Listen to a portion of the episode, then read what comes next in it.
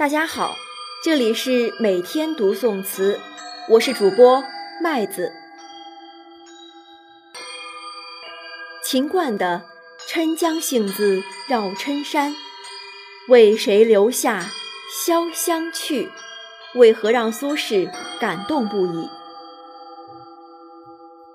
苏轼在扇子上写下两句他酷爱的词：“郴江杏子绕郴山。”为谁留下潇湘去？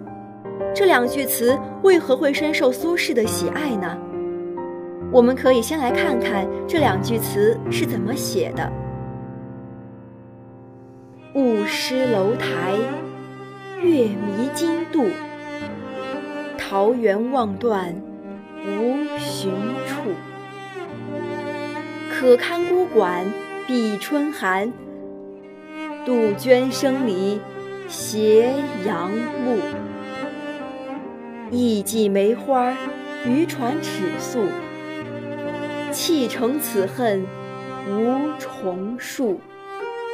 郴江杏子绕郴山，为谁留下潇湘去？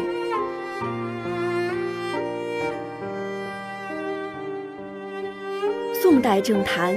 一直都有新旧党争，一直是看主要掌权者支持哪一派。元丰八年时，宋神宗驾崩，哲宗即位，但年纪太小，所以由哲宗奶奶高太后听政。高太后倾向旧党，立刻就启用了司马光为宰相，苏轼等人也受重用，秦观自然也被苏轼提拔。再过几年。在元佑八年时，高太后过世，长大的哲宗亲政，开始重用新党，打击过去被重用的旧党大臣。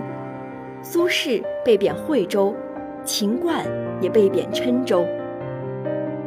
秦观怀着不安的心情到了郴州，只见一片荒凉。开头三句讲的是一种迷茫、不安、理想破灭的心情。楼台被雾所遮掩，象征的是自己高远的志向被蒙蔽了。可供船只来往的渡口在月色下也看不见了，象征的是自己对人生方向、出口的迷茫。在这里，雾与楼台，月与金渡，都是虚构出来的场景，为的是描写词人的心情。而“桃源望断无寻处”的桃源。指的是陶渊明笔下的桃花源。秦观借用这个典故，一是因为《桃花源记》中曾写道：“晋太元中，武陵人以捕鱼为业。”武陵和郴州一样，都在湖南。二是桃花源是陶渊明心中的理想世界，但故事的结尾，却是这个桃花源再也找不到了。所以，秦观也借来指自己的理想是望断无处寻的。前三句是以虚景来描述自己的心情，但接下来“可堪孤馆闭春寒，杜鹃声里斜阳暮”，却是实际写词人的处境。由于秦观到郴州时几乎没有家人的陪伴，所以。秦观才用“孤”这个字，带出他孤独居住在此的感受。春寒封闭了他所在的住馆，也是令人难以忍受，却又不停地听见杜鹃鸟的啼声，说着“不如归去”，实在是令人断肠。词的上片可以说是写尽了作者失意与孤独的。双重感受。下片的“艺伎梅花渔船尺素”指的是书信、音信。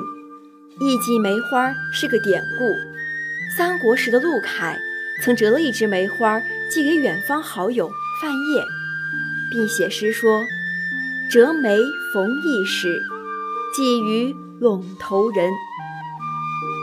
江南无所有，聊赠。”一枝春，而渔船尺素是指信纸还没普及时，古人总会以绢帛写信，在置于鱼形木板中寄出。秦观此处用了两个关于通信的典故，是指远方亲友寄来的书信。然而，这些书信却引发词人无数的恨，有离恨，也有对人生如此的憾恨，而这些恨是那么沉重，一重一重地堆积了起来，也使词人发出了无奈之语。郴江的水发源于郴山。本来是好好的绕着郴山而流，但为何又要离开，流到潇水与湘水中去呢？这两句词，正道写尽了“无可奈何”四个字。也许郴江是不想离开郴山的，而现实却是必得如此。就像词人，他是不想离开亲友的，更不欲人生的理想落得一空。可是，现实却不得不使他如此，所以，他也有一种感慨：我到底是为谁变得如此呢？郴江杏子绕郴山，为谁留下潇湘去？这两句可以说是神来一笔，把人生那种身不由己的无奈比喻得极好，也难怪苏轼。会如此喜爱这两句词，在秦观过世后，苏轼除了把这两句题在扇子上之外，还写了“少则有矣，虽千万人，和熟”。意思是说，秦观已过世，即使再有千千万万的人，也没人能替代得了他。可见，苏轼对于秦观这个学生。也是相当惋惜和欣赏的。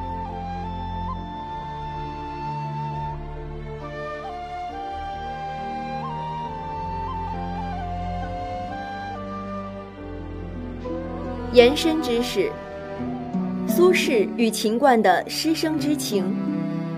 秦观身为苏门四学士，也是苏轼最喜爱的学生。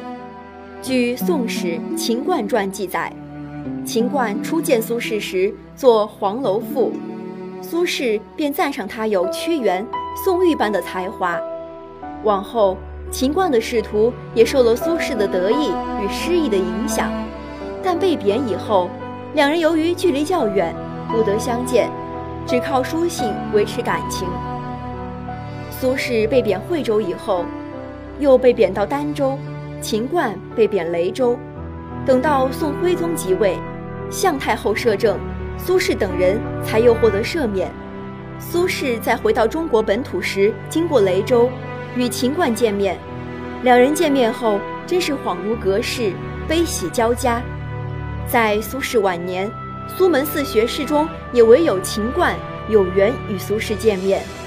但在雷州这段时间的会面，竟是师徒最后的相处，因为没多久，秦观就去世了。